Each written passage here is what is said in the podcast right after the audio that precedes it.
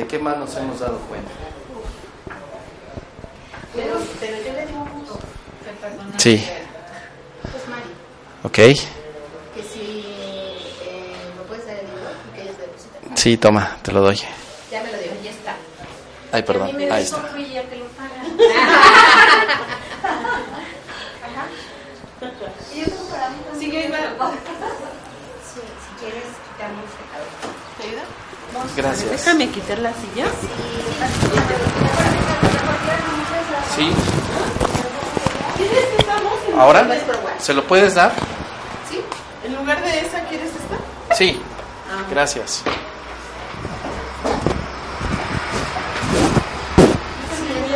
¿Quieres que le traiga agua? Sí, por favor. Muchísimas gracias. Mira, un favor, dale este número. A ver, mira, te voy a dar este. Bueno, entonces ya nos curamos y podemos curar, ¿no? No, tú dejas en el banco.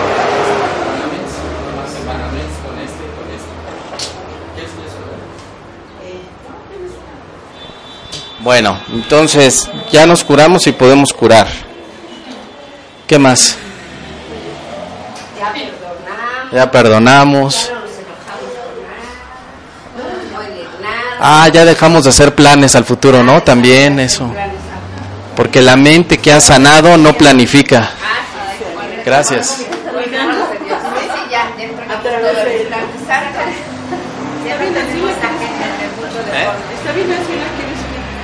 Así. ¿Qué más? ¿Qué más? Primero es tu paz. Ya te diste cuenta que primero es tu paz y después. ¿Qué más? ¿Qué más? Te mandas a tu hermano, te vas con él. Ya te diste cuenta que donde mandas a tu hermano te vas con él. Que nadie entra al cielo solo. Que nadie entra al, al, al cielo solo. En dos. ¿Qué más? ¿Qué más hemos aprendido?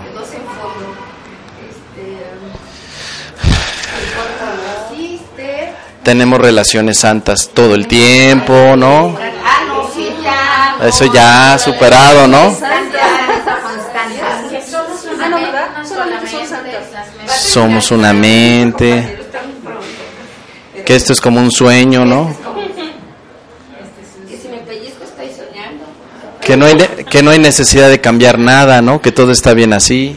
Feliz o triste. No, pero no Todo es perfecto, todo es perfecto. Todo es perfecto. Nada que pedir todo. Que somos libres, acá en el Periscope dicen. Y preguntan, ¿cómo es eso de que allí a donde mandas a tu hermano te vas con él? ¿Cómo es eso? Ah.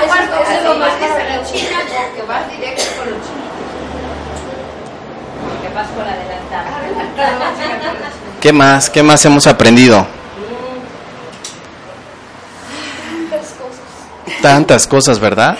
Cuando yo me sano, todo se sana. Que cuando yo me sano, los demás también se sanan. Cuando yo me curo, los demás se curan. Y esa es información que cura. Exacto. Eh, Eso. ¿Qué más hemos aprendido? Que a veces es bueno retirarse cuando algo me afecta mucho. Que a veces Tengo es... que aprender a Ajá. que no me afecte, pero mejor me quito. Mejor me quito y luego... Más bien lo que ya aprendimos es a que si me siento ataques porque tienes que atacado. Y no vi una petición de... Ah, sí. Entonces he aprendido que si me defiendo, gracias, he sido atacado. Claro, ¿no? Si me defiendo es porque percibo que fui atacado. Y si percibo que fui atacado es porque creo que el ataque es real. Pero he aprendido que el ataque no es real, no existe. El ataque que ¿qué podría ser desde otra visión, una petición de amor. Ya aprendí que solamente me dan amor o me piden amor. Mi interpretación en el sueño también. ¿no? ¿Sí? Mi interpretación del sueño ya no es un sueño de ataque, sino es un sueño de amor. ¿Ok? ¿Qué más he aprendido? Pues es que hemos aprendido mucho, ¿no? Un buen. No, Si juzgo es a mí a quien juzgo. Ajá. Y lo que doy es a mí aquí. Y que además no puedo juzgar. No porque esté malo juzgar, solo porque no tengo toda la información, entonces no puedo juzgar. No tiene caso juzgar si no tengo toda la información y dado que no tengo toda la información porque no conozco todos los eventos futuros, no puedo juzgar nada de lo que está pasando ahora. Así que en pocas palabras, ¿por qué pasa lo que pasa? Pues no sé. Pues no sé. Pero algún día lo sabrás, ¿no? ¿Cuándo lo sabrás? No sé. el problema para ver que este ya sea resuelto. Tal vez ya lo sabemos, pero no nos hemos dado cuenta que lo sabemos. Entonces solo creemos saber y al creer saber, pues no es lo mismo que saber. El creer todavía es una teoría, ¿no? Y el saber ya es la neta. Entonces hemos aprendido la neta, ¿no? También. ¿Qué más hemos aprendido? Dar y recibir es lo mismo. Que dar y recibir es lo mismo, exactamente.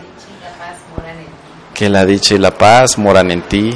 Pues sí, hemos aprendido bastante, ¿eh? Sí, ha sido un grupo de grueso, ¿eh? Descanso en Dios. Hemos aprendido a descansar en Dios,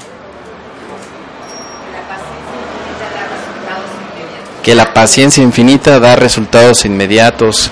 Hemos aprendido que la enfermedad es una defensa contra la verdad.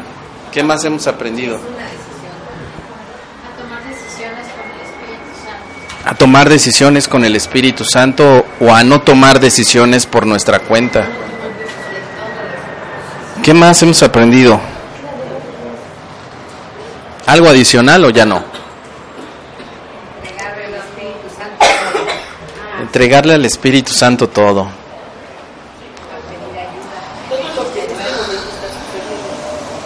Todo lo que está sucediendo.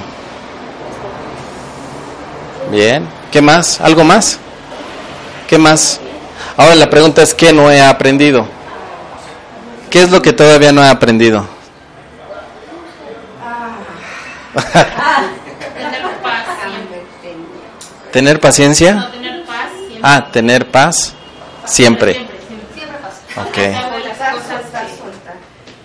las cosas que- pasan. A pesar de las cosas que pasan, tener paz siempre. Ajá, siempre. ¿Ok? Eso todavía no lo aprendemos. No. Bueno, ¿qué otra cosa no hemos aprendido? Perdón, la enfermedad es contra la verdad. Es una defensa contra la enferm contra la verdad. Pero yo creo que todo lo bueno, yo hablo por mí. Todos. Hablas por todos. Bueno, sí, pero Yo hablo en primera, todos, en primera persona.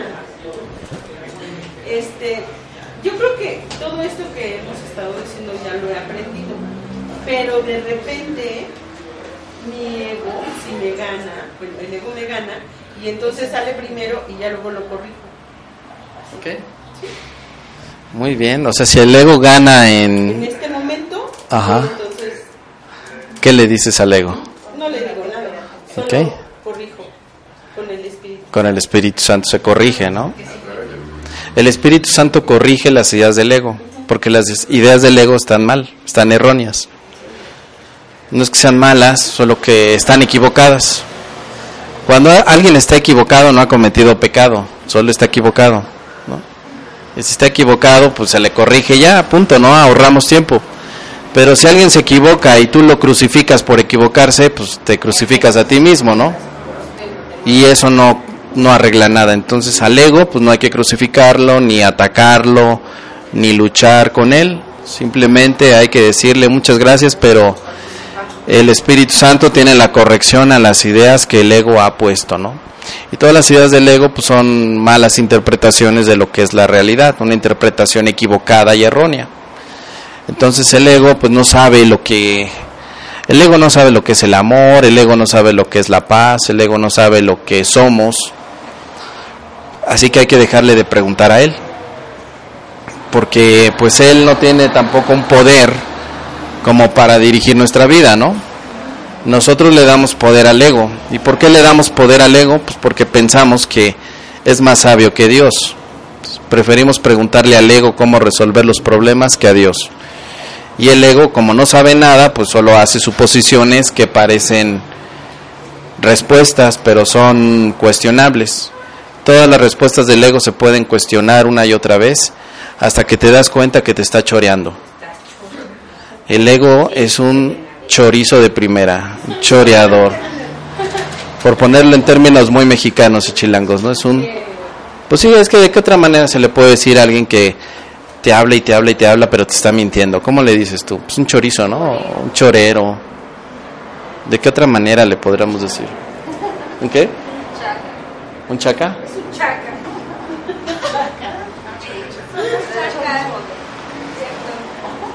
Y por otro lado, Dios, pues no te chorea, ¿no? Dios sabe y te dice directamente las cosas, pero con amor.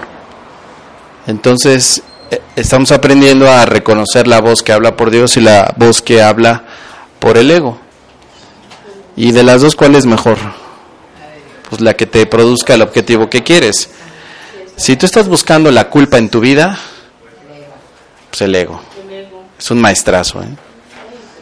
Si tú quieres a un maestro que te enseña a sentirte culpable, deprimido, triste todos los días de tu vida, a todas horas, que eso de las 3 de la mañana te levantes y digas, ¿qué me pasa? ¿Qué ocurre? Tengo culpa.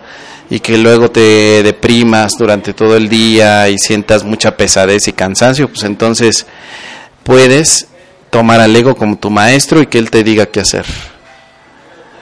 Pero si quieres estar en paz, tranquilo, alegre, inspira, inspirado, creativo, unificando tu mente con los demás, pues el Espíritu Santo. Y llegará un momento en el que ya no necesites ninguno de esos dos maestros porque ya sabes dónde estás. Los maestros no son para siempre, el maestro es temporal. El Espíritu Santo también es eh, temporal, no tiene eternidad. No es tu maestro para toda la vida.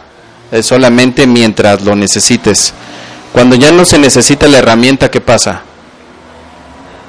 Pues la haces a un lado, ¿no? la dejas de usar exactamente prueba superada. Entonces, ¿quieren que veamos la lección 151? La de hoy. ¿Sí? Todas las cosas son ecos de la voz que habla por Dios. Nadie puede juzgar basándose en pruebas parciales. Eso no es juzgar. Es simplemente una opinión basada en la ignorancia y en la duda. Su aparente certeza no es sino una capa con la que pretende ocultar la incertidumbre necesita una defensa irracional porque es irracional. Y la defensa que presenta parece ser muy sólida y convincente y estar libre de toda duda debido a todas las dudas subyacentes. No pareces poner en tela de juicio el mundo que ves. No cuestionas realmente lo que te muestran los ojos del cuerpo.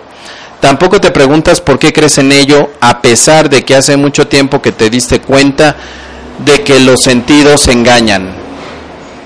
Bueno, ¿ya te diste cuenta que tus sentidos te engañan o todavía no? Te engañan los ojos, te engaña el tacto, el gusto.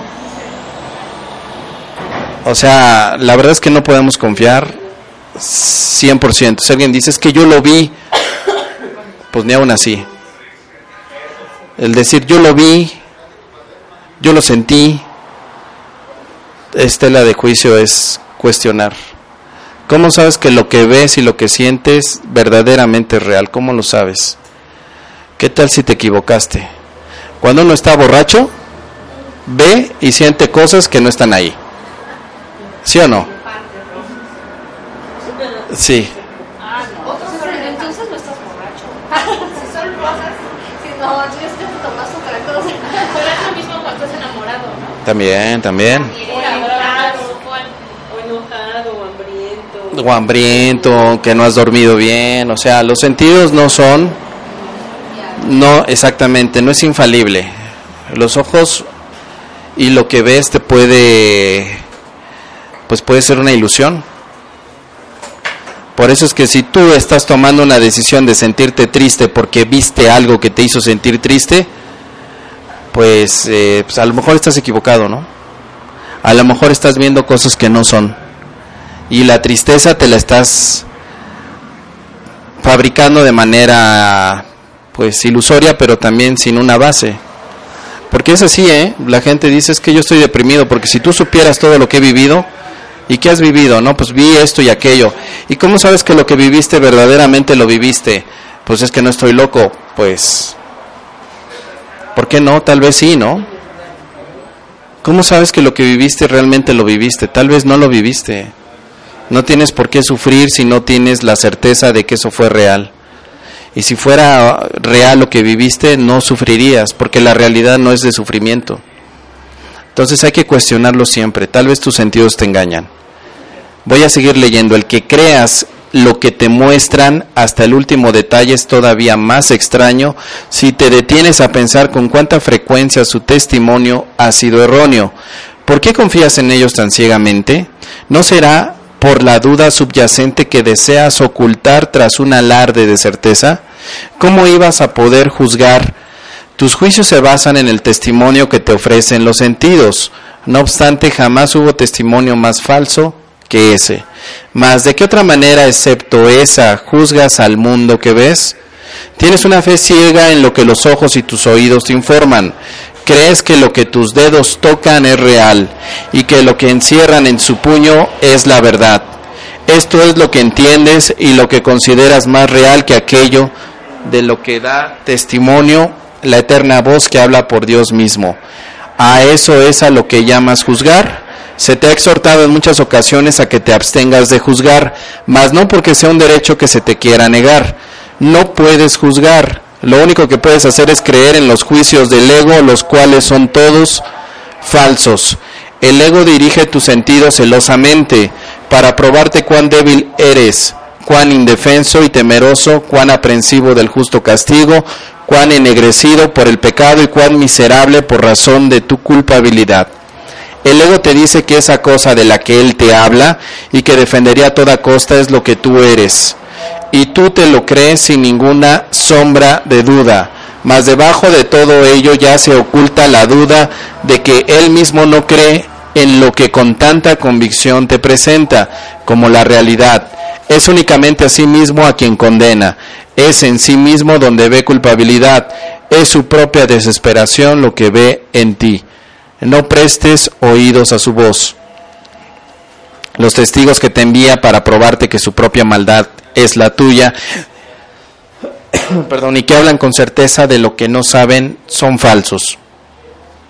Confías en ellos ciegamente porque no quieres compartir las dudas que su amo y señor no puede eliminar por completo. Crees que dudar de sus vasallos es dudar de ti mismo. Sin embargo, tienes que aprender a dudar de que las pruebas que ellos te presentan puedan despejar el camino que te lleva a reconocerte a ti mismo y dejar que la voz que habla por Dios sea el único juez de lo que es digno que tú creas. Él no te dirá que debes juzgar a tu hermano basándote en lo que tus ojos ven en él ni en lo que la boca de su cuerpo le dice a tus oídos o en lo que el tacto de tus dedos te informa acerca de él. Él ignora todos esos testigos, los cuales no hacen sino dar falso testimonio del Hijo de Dios. Él reconoce solo lo que Dios ama y en la santa luz de lo que Él ve, todos los sueños del ego con respecto a lo que tú eres se desvanecen ante el esplendor que Él contempla.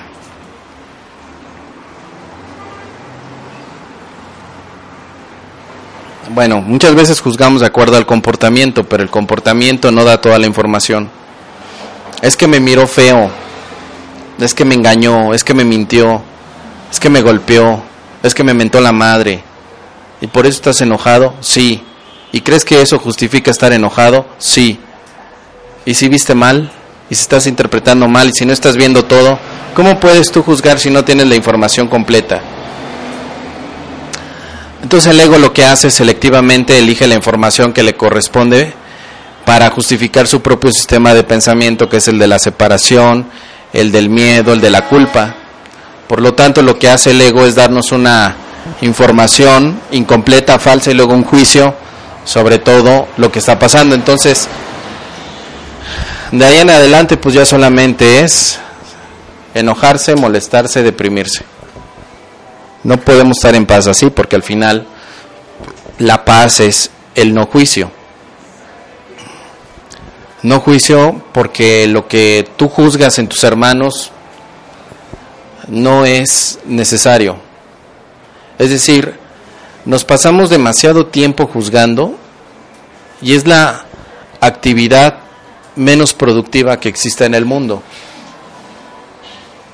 Es muy caro juzgar cuesta mucho, mucho juzgar. Te cuesta neuronas, te cuesta energía, te cuesta tiempo, te cuesta dinero. Juzgar a nivel de chismorreo, pues es lo mismo, ¿no? Juzgar a nivel de condenación, pues también es lo mismo. Juzgar a un hermano de esa forma es lo que nos lleva a sentirnos separados, tristes, y lo hacemos porque pensamos que hay cierto placer también en juzgar. El placer de que el otro es peor que tú o de que el otro es mejor que tú, pero nunca dices que el otro es igual que tú. Y cuando lo ves o tratas de ver igual que tú, lo comparas desde una visión pobre, ¿no? El otro es tan pobre como tú, tan jodido como tú. Entonces cuando ya dejas de hacerlo a los demás, lo empiezas a hacer contigo mismo. O sea, yo me estoy juzgando a mí de que soy malo, de que... Pues yo ya debería de estar en paz. Adelante. Yo ya tengo tantos años con el curso de milagros y ya debería de estar en paz. Adelante, bienvenida. Gracias. Por nada. Entonces ya debería de estar alegre, feliz. Ya no debería yo de enojarme tanto. Es más, ni siquiera debería de enfermarme.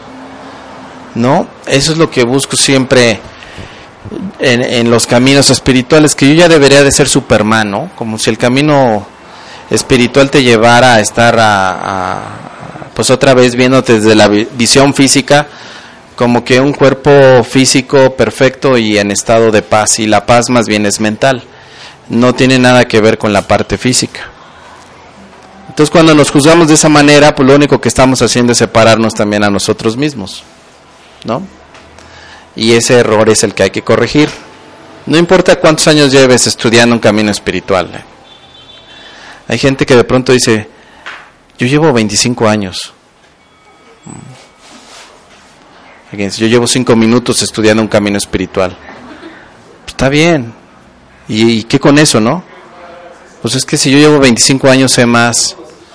No, realmente en, la espiritualidad es la vivencia que tengas de, de la enseñanza, ¿no? Si veo que practicas perdón, así haya 5 años o cinco minutos que lleves estudiando el perdón, si estás perdonando, pues adelante, ¿no? Pero si llevas 25 años estudiando el perdón a nivel teórico, pero dices, bueno, pues es que en teoría todo está bien, pero la práctica ya no.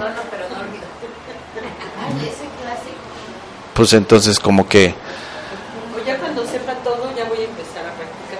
Claro.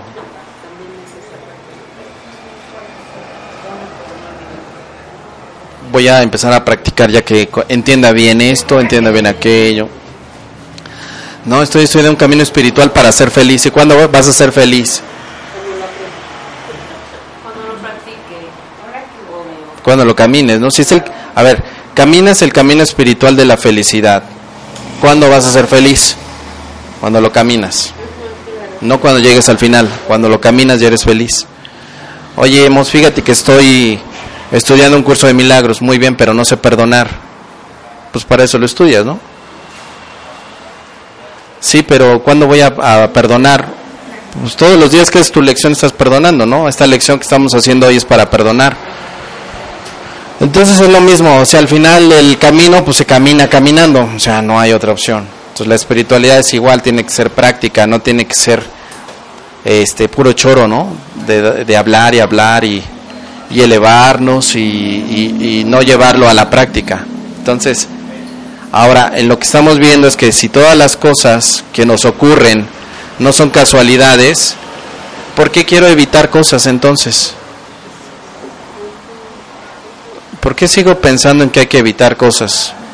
¿Por qué no dejar que todo venga? A ver, ¿por qué no? Y es fuerte, ¿no? Porque alguien podría decir, no, yo no voy a dejar que venga todo lo malo.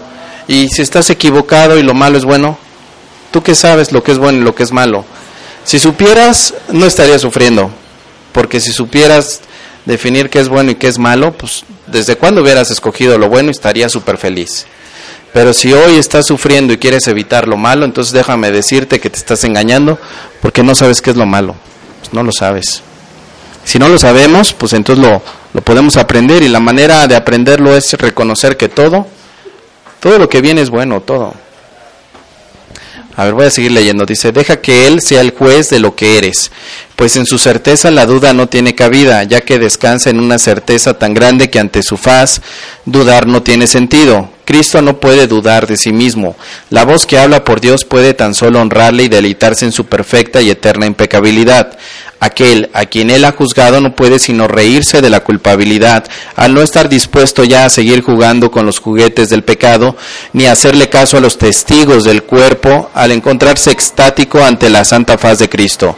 Así es como él te juzga, acepta su palabra con respecto a lo que eres, pues él da testimonio de la belleza de tu creación y de la mente cuyo pensamiento creó tu realidad. ¿Qué importancia puede tener el cuerpo para aquel que conoce la gloria del Padre y la del Hijo? ¿Podrían acaso los murmullos del ego llegar hasta Él? ¿Qué podría convencerles de que tus pecados son reales? Deja asimismo que Él sea el juez de todo lo que parece acontecerte en este mundo. Sus lecciones te permitirán cerrar la brecha entre las ilusiones y la verdad.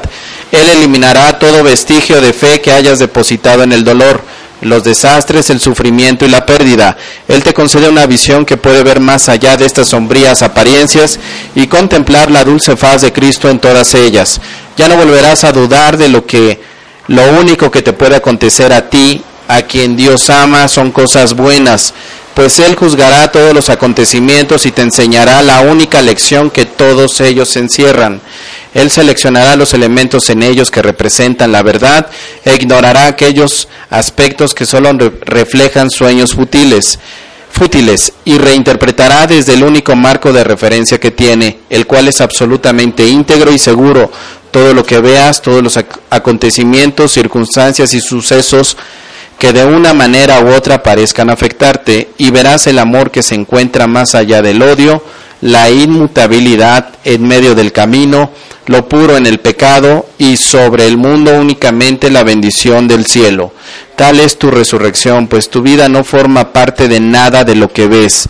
Tu vida tiene lugar más allá del cuerpo y del mundo, más allá de todos los testigos de lo profano dentro de lo santo, y es tan santa como ello mismo. En todo el mundo y en todas las cosas su voz no te hablará más que de tu Creador y de tu ser el cual es uno con él. Así es como verás la santa faz de Cristo en todo y cómo oirás en ello el eco de la voz de Dios.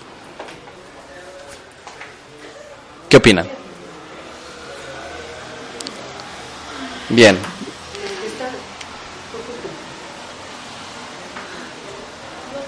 ¿Es un poco complejo?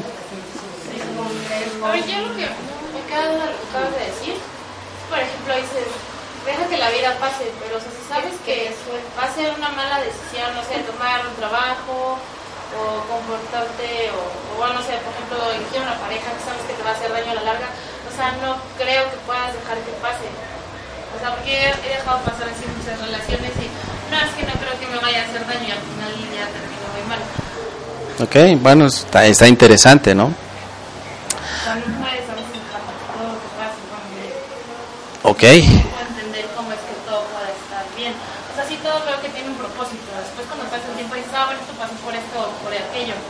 Pero hay veces en que dices, ya, ya no puedo cometer el mismo error que ya cometí hace cinco años, no sé. ¿No? Ok. Yo, creo que más que referirse a que te, te permites algo bueno o malo, es más bien que te aligieres de estar pensando cuál va a ser el resultado de lo que estás viviendo. Normalmente la idea es que estamos pensando, y si tomo este camino, ¿qué tal si salgo al hoyo? Y si tomo este camino, ¿qué tal si salgo unas florecitas? Ay, cuando llegue, entonces, eso es lo que creo que sí hace el ego, nos va deteniendo, nos va reteniendo, nos va haciendo temerosos, nos empieza a alejar y nos pasamos planeando qué voy a hacer, qué camino voy a tomar, a tal punto que efectivamente pues se a perder tu camino porque estás tan preocupado por cuál va a ser el resultado. Manejando la situación. Queriendo controlar la situación, temiendo que el resultado no va a ser yo creo que a lo que se refiere es a que escuches la voz de, que habla por Dios, entendiendo en que Él siempre está a tu lado y que debes dejar que las cosas fluyan y pasen. Y no hay bueno y no hay malo. Yo entiendo aquí que está diciendo simplemente que en el momento en el que tú permites que todo fluya, fluirá sin temor, porque tú no tienes que perder nada, tú estás ya con Dios. O sea, no estamos aquí, estamos con Dios. Ya no va a pasar nada malo.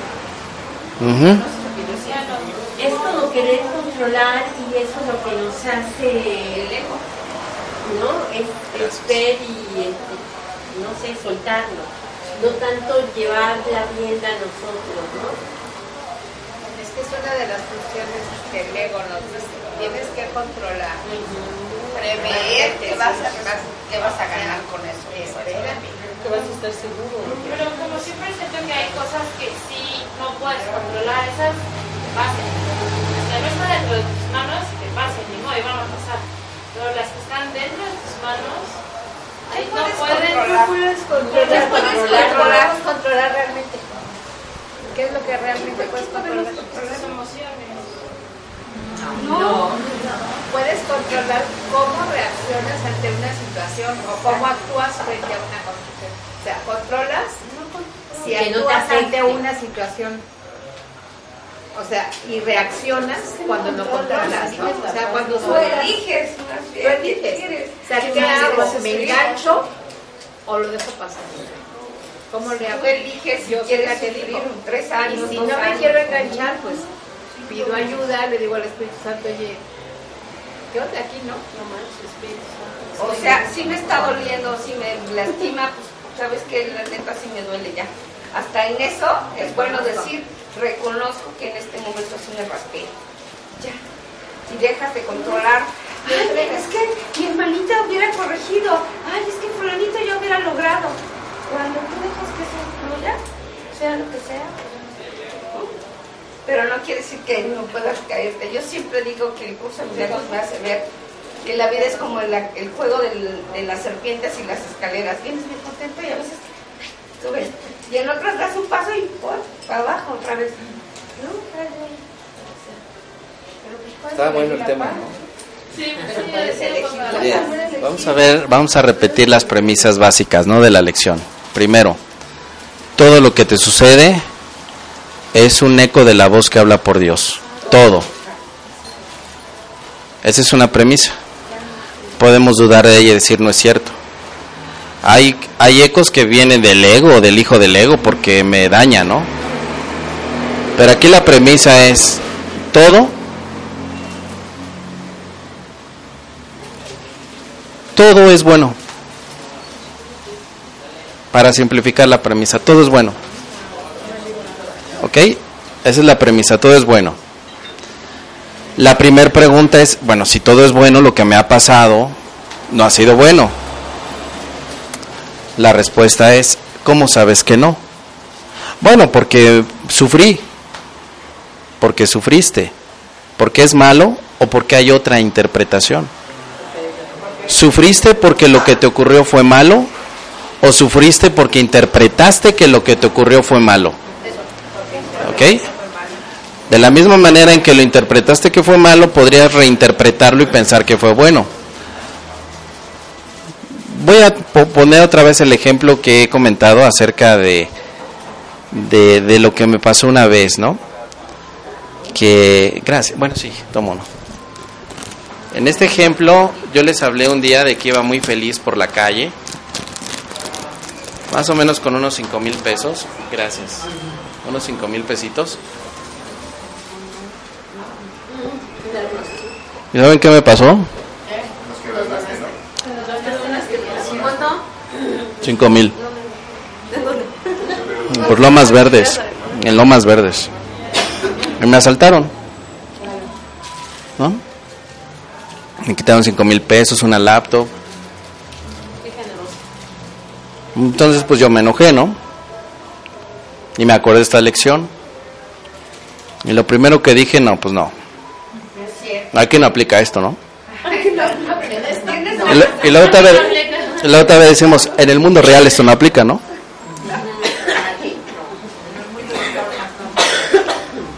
Entonces imagínate tú, tus cinco mil pesitos se fueron, te los quitaron, te sientes molesto, impotente, no sabes qué hacer. ¿Qué haces? Pues hay que trabajarlo, ¿no? Lo que tú puedes hacer es esconderlo. Ah, esto no significa nada. Ah, no pasa nada. Y te aguantas y te duele el estómago, etcétera, pero no, no, no hiciste ningún proceso de perdón. Solo lo aligeras, lo escondiste. Decir que no significa nada no es perdonar. No. El perdón es, no significa nada, pero dime tu Espíritu Santo qué significa. Pedir la interpretación al Espíritu Santo. ¿Sí? Entonces, en ese momento lo trabajo y le digo al Espíritu Santo, bueno, primero yo reconozco que me siento molesto, me siento atacado, me siento humillado, siento que me quitaron algo. Ok, la siguiente fase, pero no sé realmente qué es esto. No sé cómo interpretarlo de manera que no me cause dolor. Pero es claro que yo no quiero sentir dolor. Y el tercer paso fue, Espíritu Santo, ¿tú qué quieres que piense al respecto de esto? Y el Espíritu Santo me dijo, velo de otra manera. Eso que pasó es una donación. Hace mucho tiempo querías hacer una donación, no sabías cómo. Entonces imagínate que pues este fue un medio para que hicieras esta donación de cinco mil pesitos. No, no te quitaron nada, tú diste, porque donar es dar. Pero Dar. también llega un punto en el que te das cuenta que no tiene ningún valor. ¿no? O sea, por ejemplo, ya una vez que tienes un proceso y logras algo, entonces cuando quizás en una, en una vivencia eh, negativa, ya, bueno, por, por decirlo así, ya eliges de otra forma, porque te das cuenta que, o sea, de- que, que ya no le das valor al juicio, simplemente lo aceptas y, y Lo aceptas de esta manera, pero con una corrección. Es que hay que, hay que entender algo. El curso de milagros corrige las interpretaciones del ego. O sea, no, no me puedo yo quedar en blanco en esta experiencia humana pensando qué fue lo que te pasó, no sé. No sé, porque el no sé es un paso intermedio, pero no es la respuesta. El no sé me ayudó a entender que lo que pasó fue bueno. Fue bueno porque entonces pude practicar el perdón y dejar de tener miedo. Ya no siento miedo por algo así. Ya no siento miedo. Entonces lo único que pasó fue una lección de aprendizaje donde al final pude liberar y ver que era una donación y eso me permitió después compartirlo a alguien más, ¿no? Personas que tienen esa idea y que ahora la pueden cambiar. Y también estás practicando el desapego, ¿no? Sí, hay muchas, Bueno, yo creo que estás practicando el desapego y todo, pero yo también creo que tienes que aceptar la expiación para ti mismo, dice la lección. Entonces, de verdad, al menos en lo personal, creo que si te enojó, enójate. Si te ardió, árdete. Y si quieres recordar el 10 de mayo, pues di 10 de mayo, 1, 2, 3 a los que te lo hicieron. La onda es que después te permitas a ti mismo abrazarte, reconocer que eso que está pasando no te, no te encantó y que quieres entregárselo al Espíritu Santo y verlo de otra manera. Porque también yo creo que no somos supermanes, o sea, y sería un engaño, un autoengaño decir, no, esta fue una donación, no me dolió, cuando en realidad sabes que en el fondo no lo has resuelto. Yo sí creo que también se vale decir, ouch, sí me dolió. Y eso, esa parte del reconocimiento, es el crecimiento, si no, no hay milagro, pues nomás estás poniendo una careta, ¿no? Que a lo mejor es, a mi juicio, un, mal- un falso testigo de Sí, si tú no lo reconoces lo que sientes y simplemente dices, es una donación, o sea, para mí el término donación fue el milagro, pero para alguien puede ser otra cosa, ¿no? A mí cuando llegó la palabra donación, ¡pum! Listo, se deshizo el nudo. Pero no significa que sea la receta para todos, ¿no? O sea, para alguien puede venir otra otra respuesta, pero para mí la respuesta era donación porque dije, es verdad, yo porque yo particularmente estaba buscando donar, entonces todo el enojo se fue y todo el miedo y la impotencia se fue y dije, hasta agradecí que hubiera llegado ese hermano. Pero mientras no llegaba este milagro de la palabra donación, yo estaba muy enojado. Y en ese momento me di cuenta cómo lo quería esconder, como, no, no pasa nada, no significa, y dije, no, claro que sí. Me, me molesta, me hace sentir mal, incómodo, sí. La verdad es que me siento muy enojado. Pero después te preguntas, ¿quieres sentirte así? ¿Quieres continuar así o no? Y yo en ese momento dije, no, yo ya no quiero estar así, yo ya no, o sea, sí me enoja, pero no quiero pasarme más tiempo enojado. Yo lo que quiero es recuperar mi paz inmediata. Yo creo, yo he aprendido que todos nos podemos tardar en recuperar la paz lo que decidamos. Si, hay gente que me dice, no, Mos, es que yo quiero sentirlo. Ok, siéntelo, pero tarde o temprano hay algo que tienes que hacer, o sea, vas a querer sentir otra cosa, o no sé si quieras sentir por los siglos de los siglos ese sufrimiento, ¿no? Entonces, yo personalmente lo he visto como ya un sufrimiento que lo reconozco, lo vivo y digo, bueno, ya no le, ya no le quiero invertir más tiempo o gastar más tiempo. Segundo paso, no sé, no sé verdaderamente qué es lo que me enoja, porque tampoco puedo decir, bueno, me enoja que me hayan quitado algo. Me siento incómodo, pero no le voy a buscar una petición, una respuesta desde mi, mi, experiencia, ¿no? No lo sé, abro la puerta, yo le decía, Espíritu Santo, ¿cómo quieres que vea esto? Y llega, bueno, pues es una donación. Ah, me calma, digo, entiendo, ok. Entonces, eso que podría haber sido muy malo si yo no lo sano, se convierte en, algo muy bueno, porque entonces digo, puedo trabajar el proceso así como lo trabajé con este hermano, con quien venga. Entonces, ¿por qué voy a seguir teniendo miedo a ir por el mismo lugar, a caminar por los mismos sitios, si el Espíritu Santo me está diciendo que vaya por ahí? Y no es culpa del Espíritu Santo el que me hayan asaltado, pues no tiene nada de que ver. Al contrario, Él me está permitiendo reconocer que puedo ver siempre las cosas de otra manera. Y pasa lo mismo con la pareja. Ibas a preguntar, ¿verdad? Perdona. Bueno, es que eh, yo creo que, eh, por ejemplo, en un evento, ¿no? Digamos, me roban y, muchas veces nosotros pensamos que nos, nos enojamos por esa causa. Eh, entra la lección, yo creo que eso de no estoy enojado por la razón que creo, ¿no? Porque al final este, estamos proyectando algo que ya vivimos en un pasado. Entonces, cuando nosotros no sabemos expresar ese tipo de sentimientos, nos generamos problemas externos y en realidad eso es lo que muchas veces nos afecta, el que nuestra falta de comunicación hacia con otro ser me genera el, problema que yo estoy viviendo actualmente porque creí enojarme porque me robaron, porque se me perdió el dinero, por un sinfín de cosas. Eh, mucho, mucho tiene que ver el que no, no hablamos de corazón, sino hablamos bajo un ego. Claro. Bueno, eso es lo que, eso es lo que yo he alcanzado a entender dentro del Y es cierto, es que no, no es darle una interpretación. En el curso de milagros podemos aprender algo bien interesante, que aquello que te enoja tiene una causa que tú no sabes. Ni le busques. Yo ya no pierdo tiempo en buscar la causa de por qué estoy enojado, pero sí siento que estoy enojado. O sea, me llegó el efecto de que estoy enojado. ¿No? porque si no nos distraemos. La verdad es que, bueno, la respuesta, estás enojado porque te sientes separado de Dios, pero la, la verdad es que para llegar a esa parte, a veces tenemos que profundizar.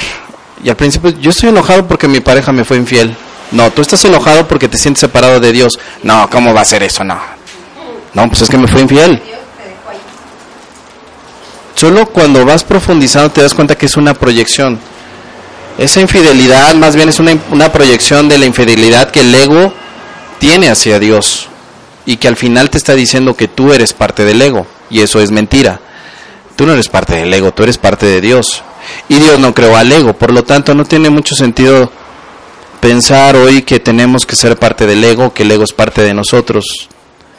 Y es una postura también del curso de milagros muy interesante. El ego no forma parte de ti. Hay otros caminos espirituales o incluso revolturas del curso de milagros donde el ego sí es parte de ti y tienes que hacer tratos con él. En el curso de milagros es muy claro que no. Es un pensamiento irreal, falso, que no fue creado por Dios. Si Dios te creó a ti tal como Dios ama, el ego no puede ser parte de Dios ni de ti. Es un pensamiento que no tiene realidad. Pero aunque es irreal, piensa de una manera equivocada y al pensar esa forma equivocada pensamos que tenemos que pensar como él. Bueno, una vez una, una, una mujer me decía, fíjate que estoy muy dañada porque descubrí que mi pareja me ha sido infiel. Y yo he sido fiel con ella toda la vida. ¿Qué es toda la vida para ti? 20 años. Dos días. 20 años y descubrí que es infiel y estoy destrozada. porque Él me quitó, Él me hizo. Él no te hizo nada. No tienes por qué sentirte dañada. Dice, pero es que yo en qué fallé. Nada. ¿Tú lo has amado? Sí. Eso es todo. Nosotros venimos aquí a amar. No a juzgar si te son fieles o no. Venimos a amar. Porque si tú estás esperando que los demás te amen como tú quieres, eh, tenemos al ego de por medio, ¿no? Y el ego es el que tiene miedo de equivocarse. Porque él dice, si no me aman así, entonces no es amor. Entonces yo le decía a esta, esta mujer, bueno, pues mira, no te preocupes. Tú hiciste lo que tenías que hacer. ¿Sabes qué? Amar. No has hecho nada malo. Amar no es malo. Oye, pero ¿por qué me fui infiel? Ni te gastes. Ni te gastes en preguntarte eso. Oye, es que no, no te equivocaste nada. Son decisiones, nada más, que no tienen mayor significado, sino un aprendizaje. Pero dime algo, mozo, o sea, ¿para qué? Pues, te voy a decir algo. Algo como lo, como lo que yo he pedido, ¿no? Como lo que yo he vivido, mira. Me dijo, mozo, hazme un hijo. Y yo, bueno, pero antes de eso te voy a decir algo.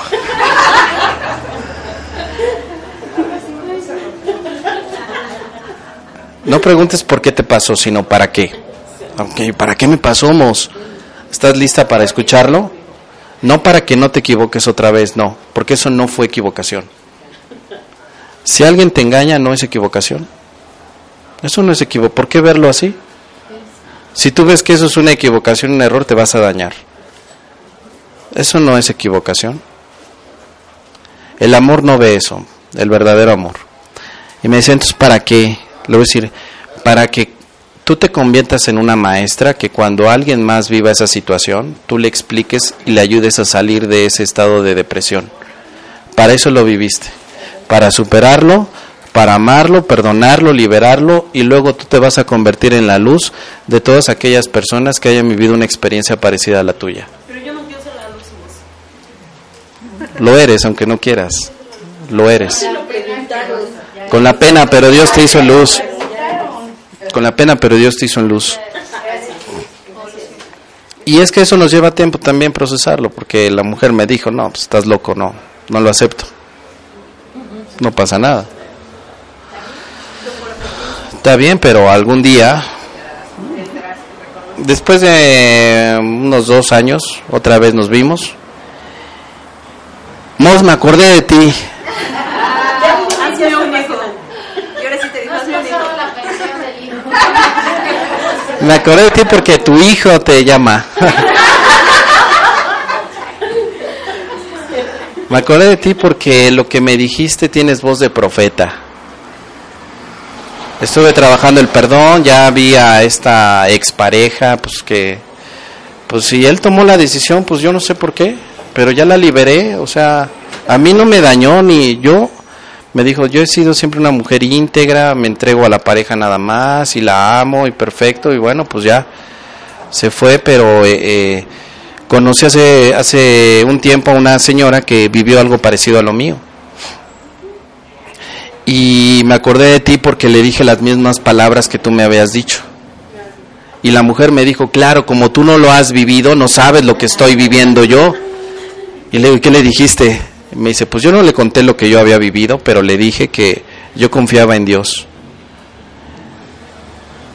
¿Y te acuerdas que tú me dijiste a mí lo mismo? Claro, Mos, como tú no has vivido eso, pues por eso hablas así tan tranquilo esta situación. Y es que es así como funciona la vida.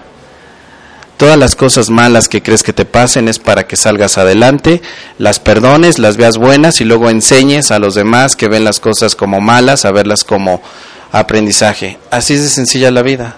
Punto. Punto, no hay más. O sea, entonces me dice, entonces todo, todo lo malo, todo lo malo que me ha pasado, ¿eh? Repíteme tu fórmula, por favor. todo lo, ahí va, todo lo malo que has vivido en realidad es bueno, muy bueno para todos, no solo para ti. Y lo que y lo malo que has vivido te convierte a ti en un maestro potencial de ese tema. Por ejemplo, hay hay maestros buenísimos en tema de infidelidad, ¿no? Buenísimas. Hay maestros buenísimos en el tema financiero y económico, ¿no? Hay maestros este, buenísimos también en el tema de unión, equipos, liderazgo. En fin, así. O sea, si tú dices, bueno, es que tengo un problema que se me repite a cada ratito, o sea, pues claro. Claro, porque pues no has, no has aprendido no a evadir eso. A verlo de otra manera, sí.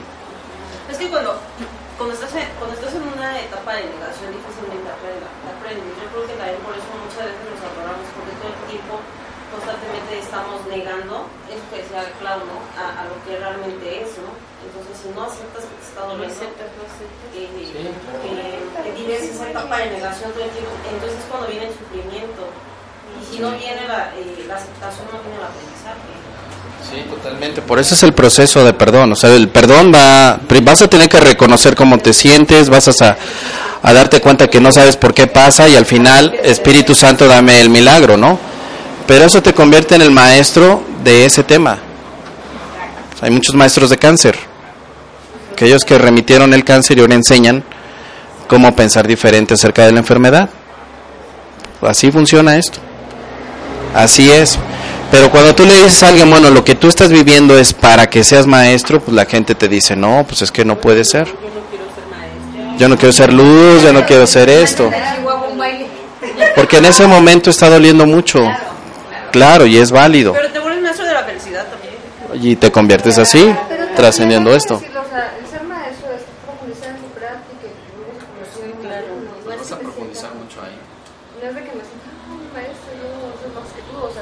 No, no, no, pero por ejemplo es que en estos temas, o sea, lo que más te cuesta trabajo en la vida, lo que más te ha dolido, es lo que ha hecho una catapulta en tu crecimiento espiritual.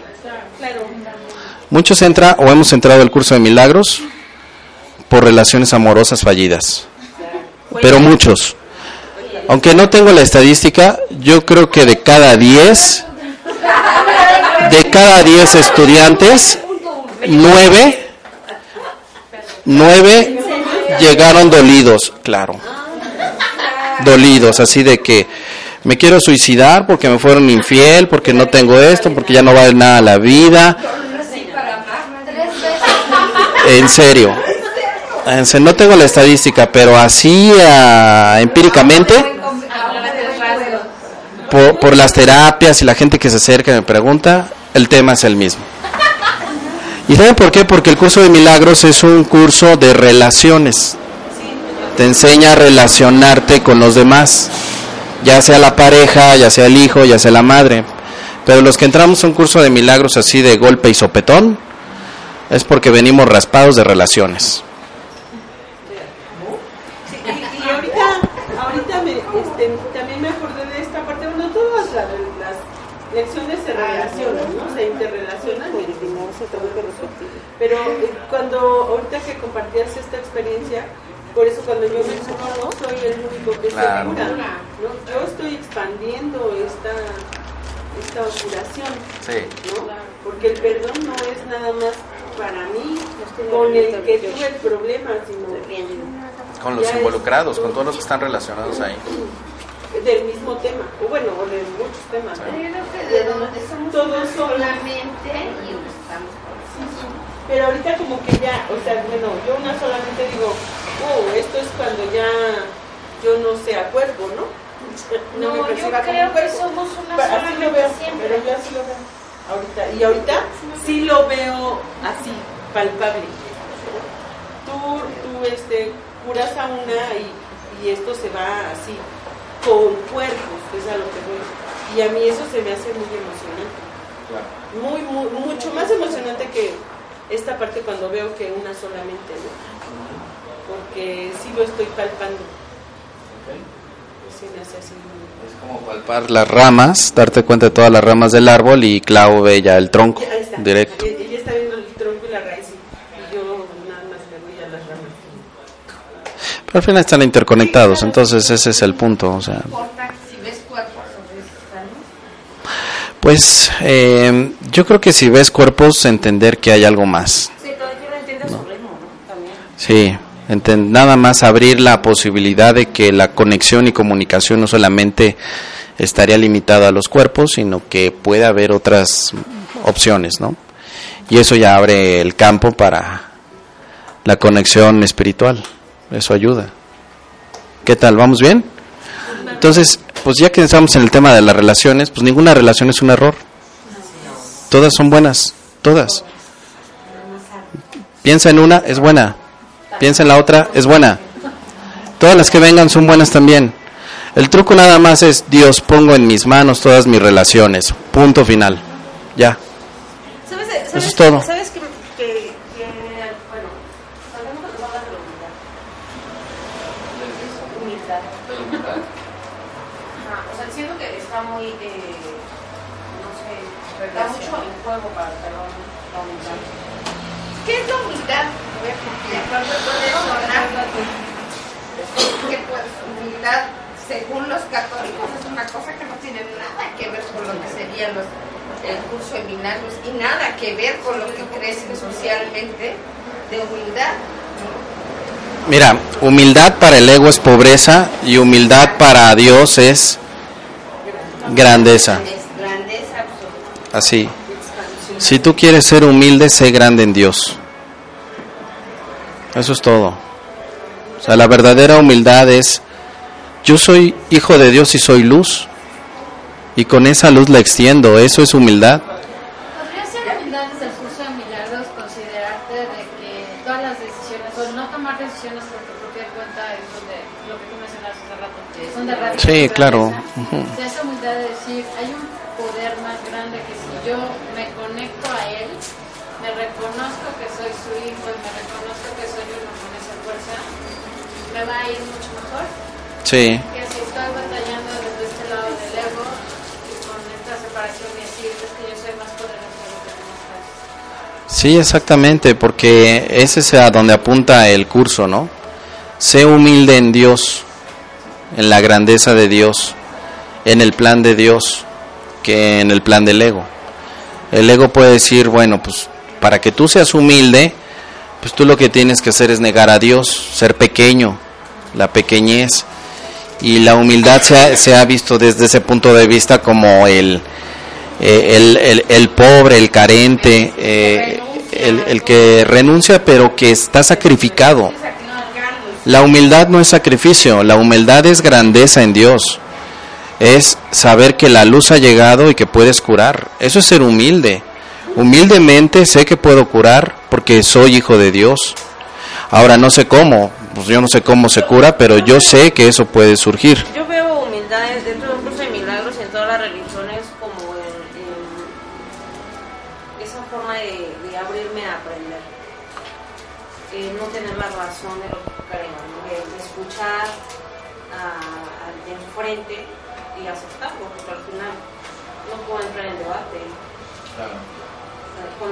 en debate, en querer saber todo, entramos en una soberbia.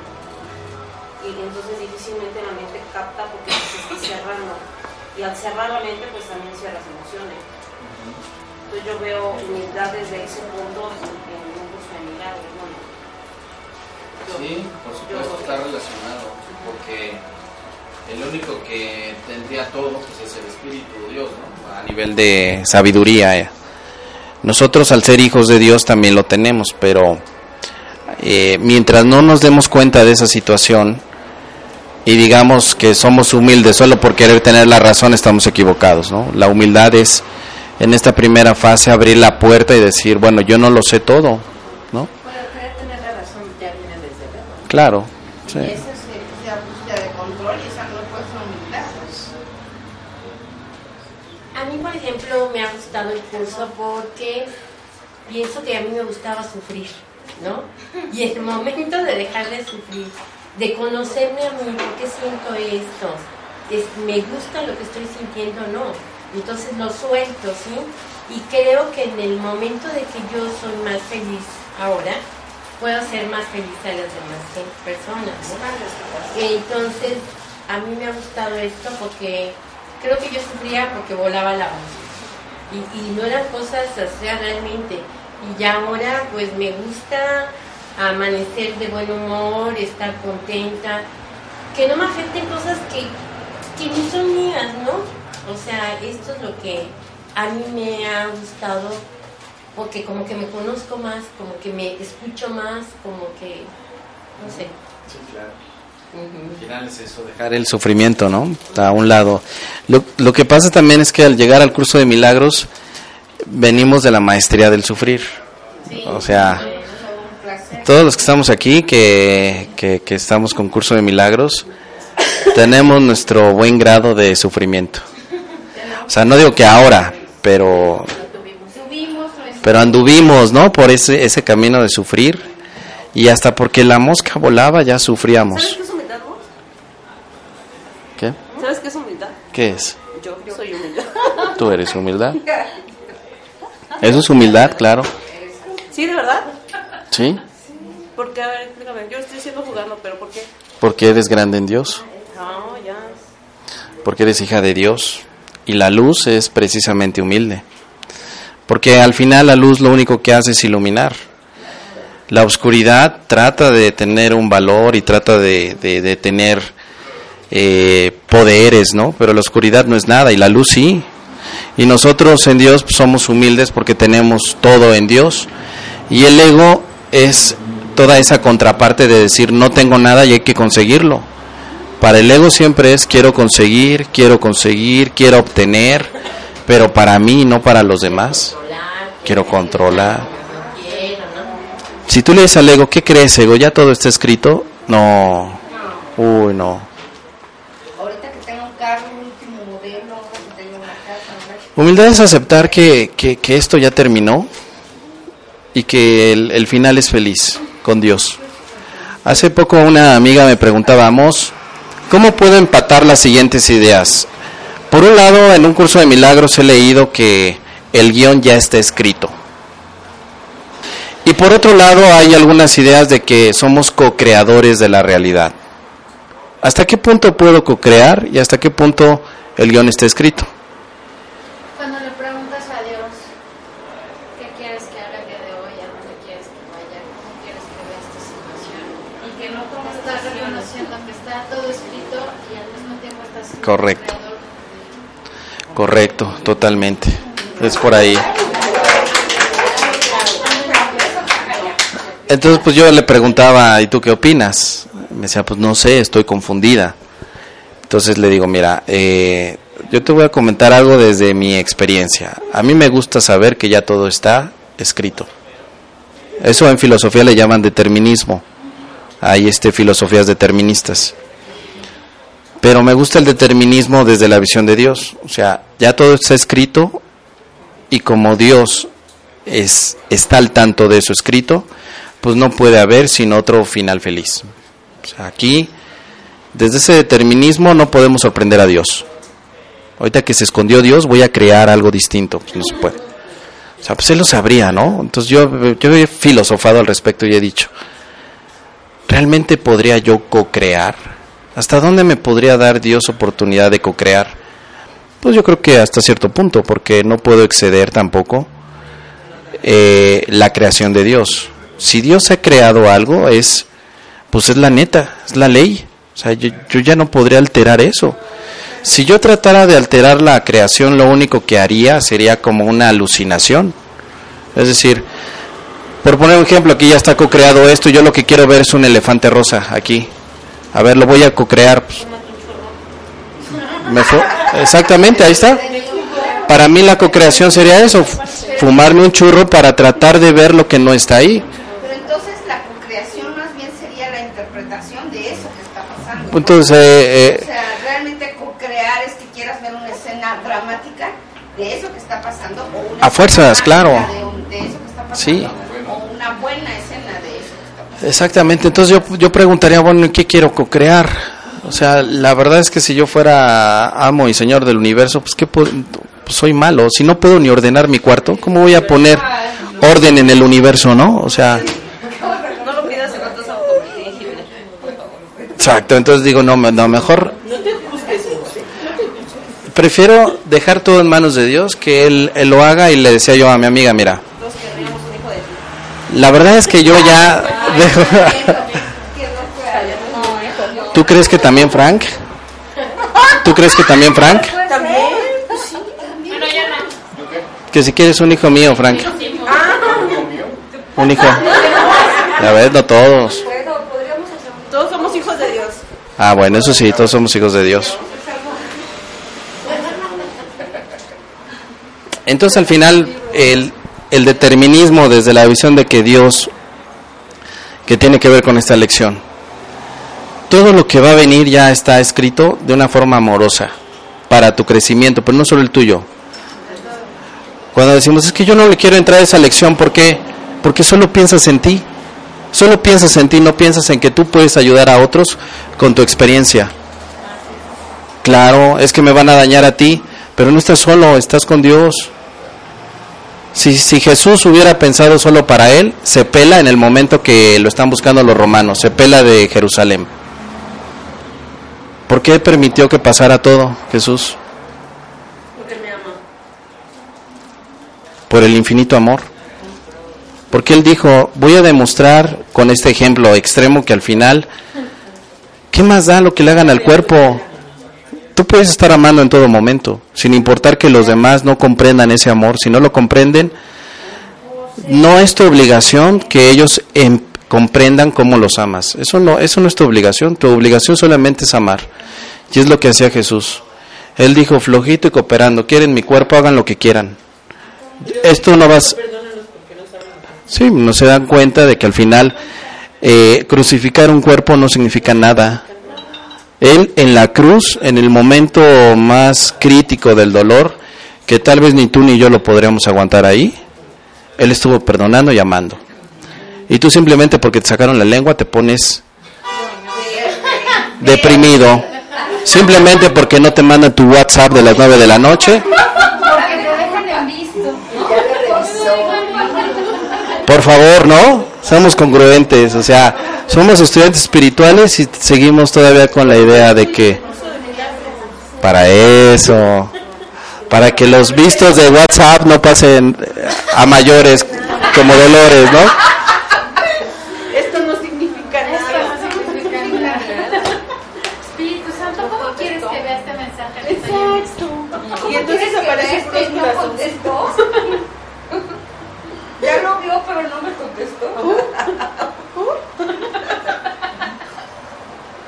Todo un tema, ¿verdad? También. Sí, todo un tema. O sea, Voy a hacer un taller, cómo aprender a ver los vistos sin enojarse.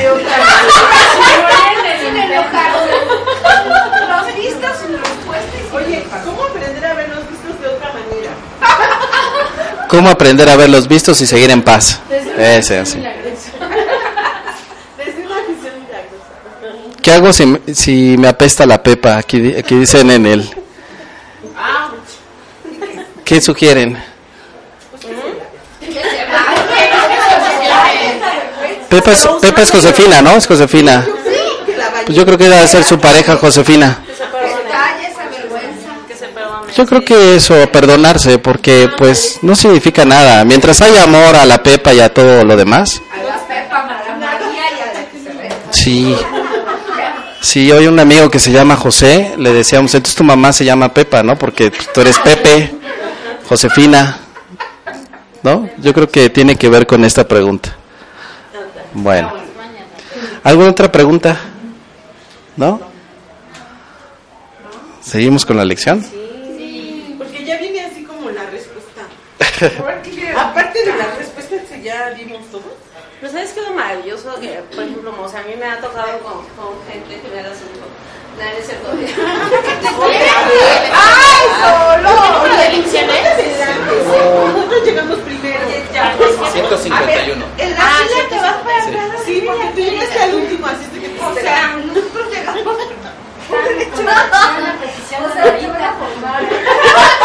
Bueno, ¿qué tiene? Pero yo voy después de Ceci. Santo, ayúdame. Espíritu Santo. Ay, qué bonito.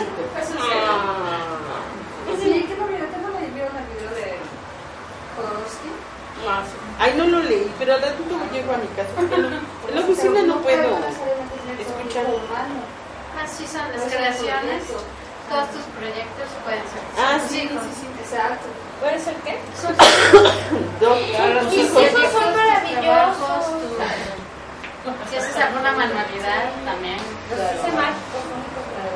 ¿Y no nos quedamos en el 14, ofrécele tus pensamientos, o sea, el Espíritu Santo, y Él te los devolverá en forma de milagros que proclaman jubilosamente la plenitud y la felicidad que como prueba de su amor eterno Dios dispone para su Hijo. Y a medida que cada pensamiento sea así transformado, asumirá el poder curativo de la mente que vio la verdad en él y no se dejó engañar por lo que había sido añadido falsamente. Todo vestigio de fantasía ha desaparecido y lo que queda se unifica en un pensamiento perfecto que ofrece su perfección por doquier. Pasa así 15 minutos al despertar. ¿Ya lo hicieron? Bien. Y dedica gustosamente 15 minutos más antes de irte a dormir. ¿Lo van a hacer? Sí. Bien. Tu ministerio dará comienzo cuando todos tus pensamientos hayan sido purificados. Así es como se te enseña a enseñarle al Hijo de Dios la santa lección de su santidad. Nadie puede dejar de escuchar cuando tú oyes la voz que habla por Dios, rendirle honor al Hijo de Dios. Y todos compartirán contigo los pensamientos que Él ha reinterpretado en tu mente. Tal es tu Pascua y de esa manera depositas sobre el mundo la ofrenda de las azucenas blancas como la nieve que reemplaza a los testigos del pecado y de la muerte. Mediante tu transfiguración el mundo se redime y se le libera jubilosamente de la culpabilidad.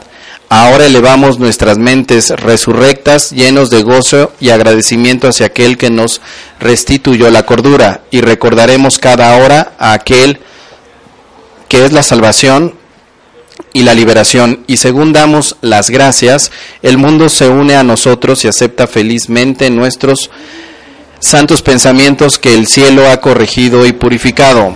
Ahora por fin ha comenzado nuestro ministerio para llevar alrededor del mundo las buenas nuevas de que en la verdad no hay ilusiones y de que por mediación nuestra la paz de Dios le pertenece a todos. ¿Qué les parece? Está padre, ¿no? Sí. Bueno. A mí me ha pasado algo así en mi trabajo. Bueno, es que yo he escuchado muchos videos tuyos y bueno, yo estaba muy inconforme con mi trabajo. Y a raíz de que, que es muy tranquilo lo que yo hago, es mucho de machorro y así. Y a raíz de que he estado, bueno, yo antes así estaba criticando a todos, la verdad, ¿no? A todos mis compañeros los desmenuzaba uno por uno.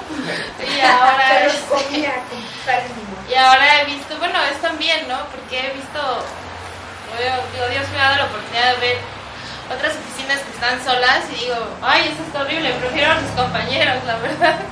Entonces digo, bueno, qué bueno que están ahí, ¿no? Porque hacen ruido, se mueven, este, y ahora digo, qué bueno que los veo de otra manera, ¿no? Porque hasta los disfruto, ¿no? Y la verdad es que ni los pelo, ni me hacen daño y están ahí, ¿no?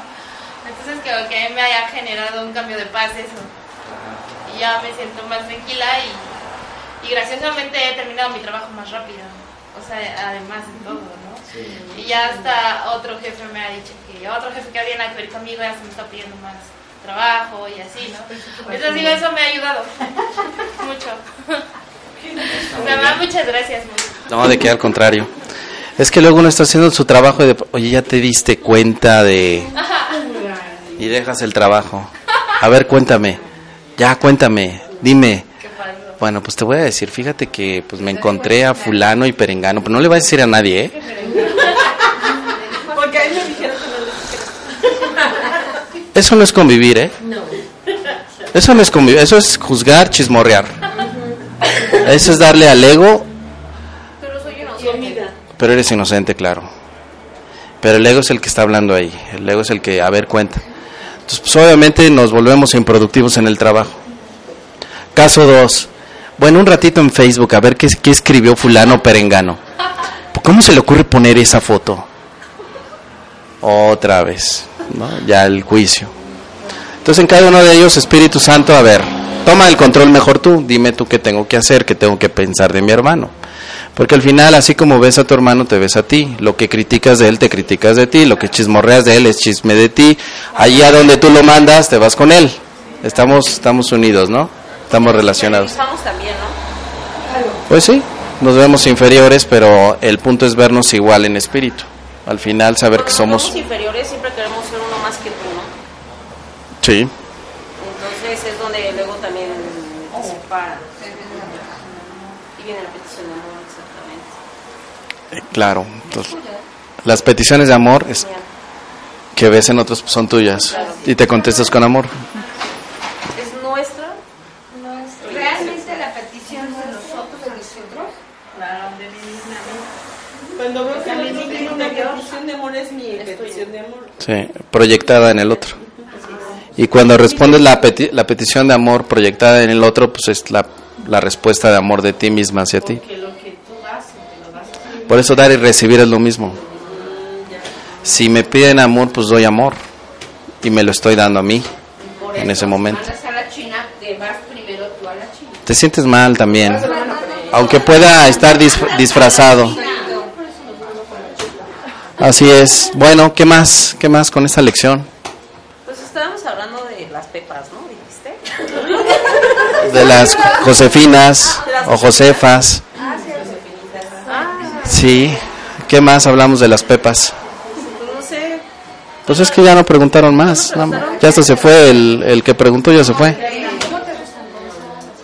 Bueno, yo, eh, Sí. de lo que se hace la co-creación, Ajá. yo siento que, bueno, hay momentos en que estás como más tranquila y puedes decir, eh, bueno, ahorita puedo hacer, o sea, si yo, o sea, pongo mi granito para mejorar esta situación, o sea, no sé, puedo ayudar a alguien, puedo decirle un consejo, y es- yo lo he experimentado, ¿no? Digo, porque estuve mucho tiempo en un grupo de autoayuda y es bien chistoso. O sea, cuando, cuando ves mal a alguien y le dices algo bueno y luego luego se así. O le dices algo malo y luego no se baja. O sea, es increíble a veces cómo puedes manipular a la gente, ¿no? Entonces digo, bueno, hay que usarlo, pero para bien, ¿no? Entonces trato yo con mis amigos, o sea, así. Bueno, no es que trate, digo, o sea, con la gente que quiero y bueno, y en general con todos, o sea, darles lo mejor. Claro, a menos que no esté enojada, ¿no? Porque entonces sí ya no. No me sale. pero- Me callo. Digo, no soy perfecta, ¿no? Pero por eso vengo aquí, ¿no? Porque me quiero no manipular, ¿no?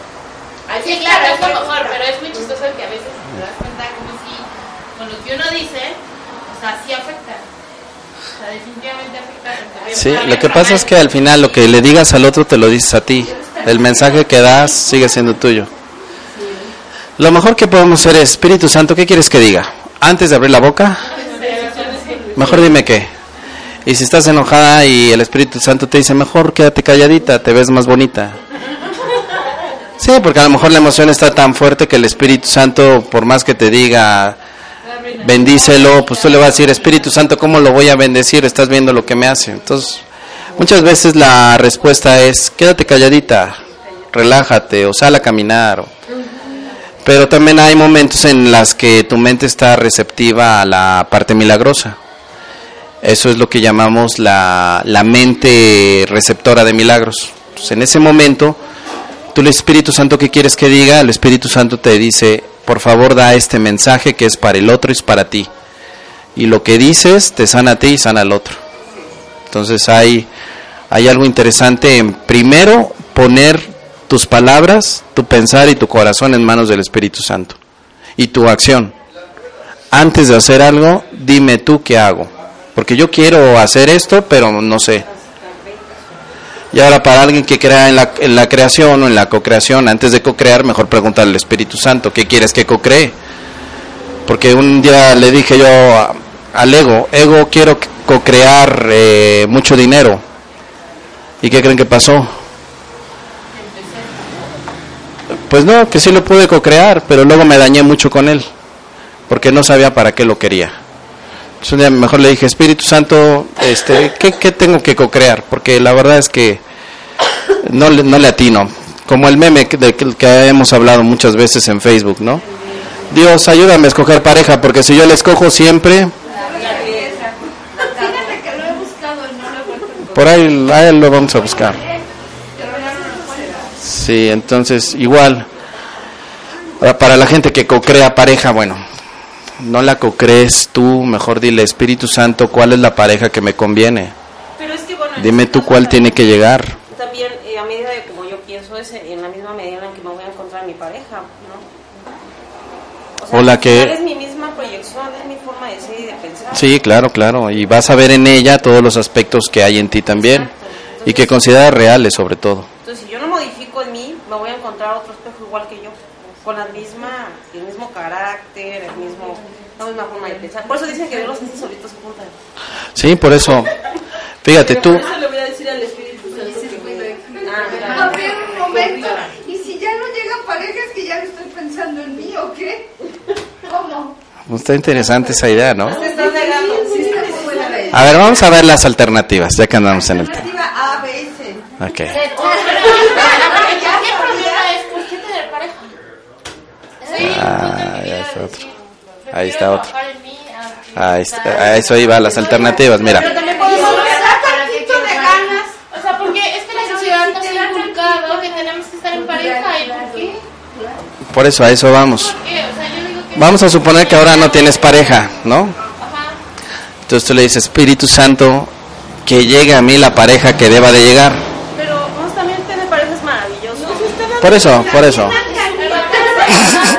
Es que muchas veces no queremos eso porque no, es que muchas veces nos negamos porque nos sentimos traicionados por esta parte de que no queremos perdonar, porque estamos buscando, porque quizás La función este, prender es eso vamos. A eso, ¿no? Tú- a si eso, a eso voy. En vez de decirle, mira, Me ha funcionado también, visualicé una pareja tal cual y apareció así tal cual, nada más que no, los efectos no, eso se me fue de la mano, pero Lo creaste y le dices yo creo que sí. por eso es, eh, por eso es peligroso. Por eso es peligroso ponerse a cocrear. Porque uno no sabe ni lavar la ropa y de pronto se pone ahí a, a querer planchar, ¿no? Por eso. O sea, fíjate, ¿cómo voy a cocrear una pareja cuando ni siquiera me conozco yo mismo, no? Bueno, vamos a, a las alternativas. Es decir, no tengo pareja. No, ahorita Dulce había dicho, bueno, porque tengo miedo de tener pareja o quizá eh, hay un despertar espiritual, quiero estar solo, etc. Enamorado, así de simple. Ok. Espíritu Santo, hazme llegar la pareja que me corresponde. Listo. Ahora, ¿cuánto tiempo va a tardar? Por eso. Si no existe y si no importa el tiempo, pues puede llegar en el último minuto de tu vida física. Puede llegar al minuto siguiente. Después de que ya me harto. ¿Cuándo va a llegar? Pues es que si tú estás confiando en él, pues va a llegar cuando cuando lo necesites, ¿no? Sí, fíjate, la, la pareja es una herramienta también. La pareja es una herramienta desde la visión espiritual, ¿ok? Sí, es una herramienta espiritual, la pareja es una herramienta espiritual que te ayuda a conocerte. Entonces, si hay un plan divino en el que pues tú vas a tener pareja o no, tienes pareja o no, pues podrías confiar, ¿no? Podrías decir, la pareja que tengo en este momento pues es la adecuada. Y si no tengo pareja también es lo adecuado.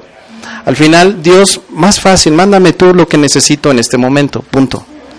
A lo mejor no necesitas pareja porque necesitas descubrir algo más interior el apego, pero sabes que eres compatible con alguien, ¿no? El sufrimiento llega cuando te, te, te pones ahí de aferrado. Pero ¿por qué no? ¿Por qué Dios no me da pareja? ¿Por qué no? Ahora tengo que hacer el ritual de las velas y ahora tengo que hacer la transmutación de la llama violeta. Y, o sea, Y ahora tengo que hacer el ritual de la, del río, no sé qué. del río y de la luna llena. Eh, o sea, San Antonio. Volteando a San Antonio. Ya- ya viene el 13 de años, Bueno, es que si ese es el problema, yo les puedo presentar como unos amigos.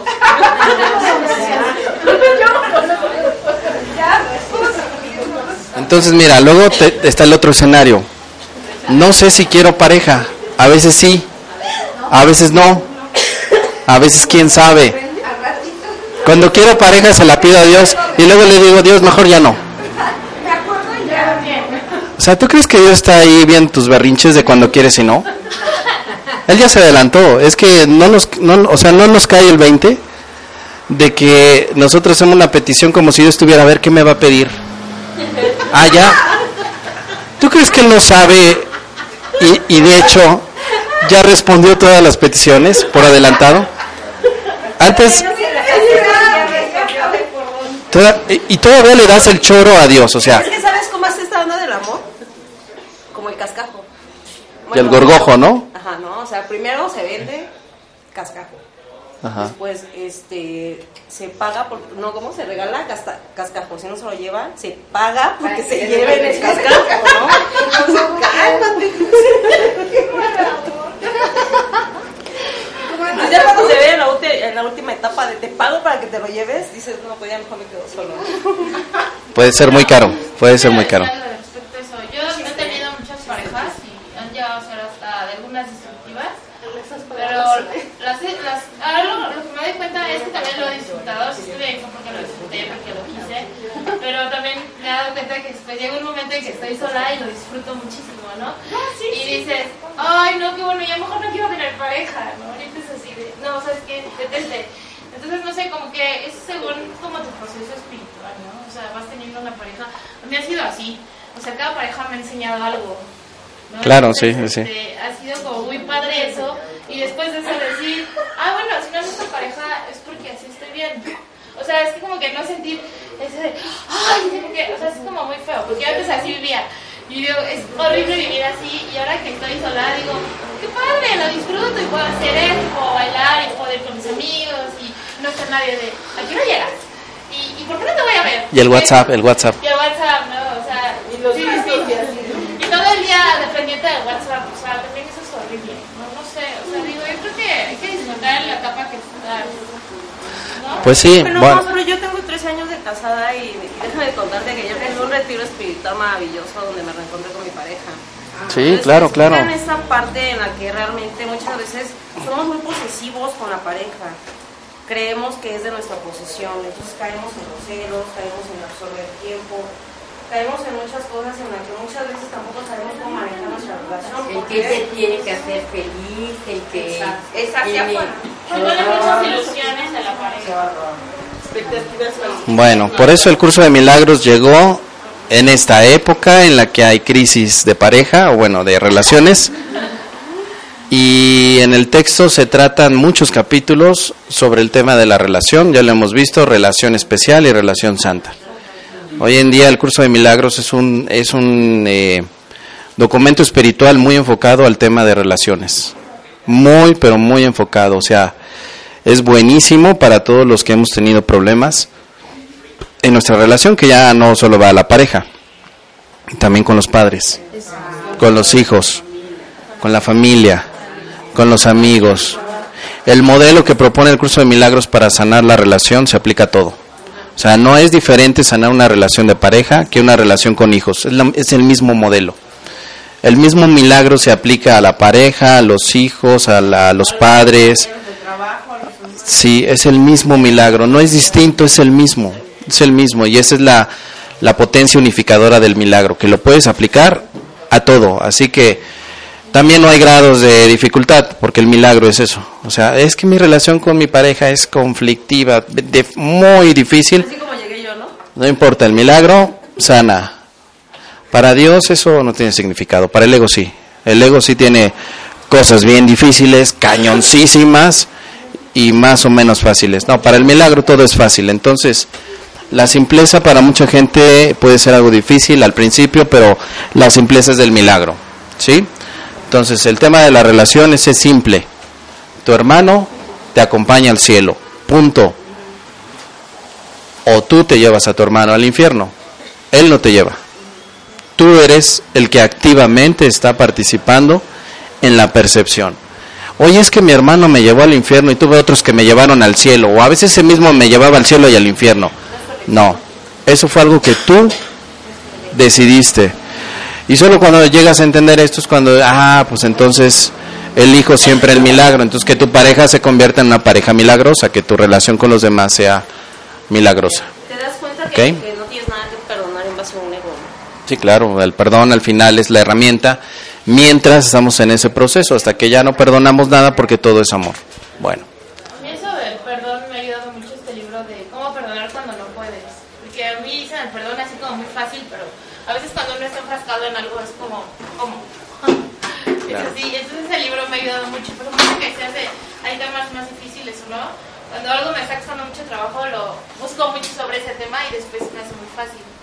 y así, así, va funcionando todo. Así va. Bueno, antes de terminar, les doy unos anuncios parroquiales.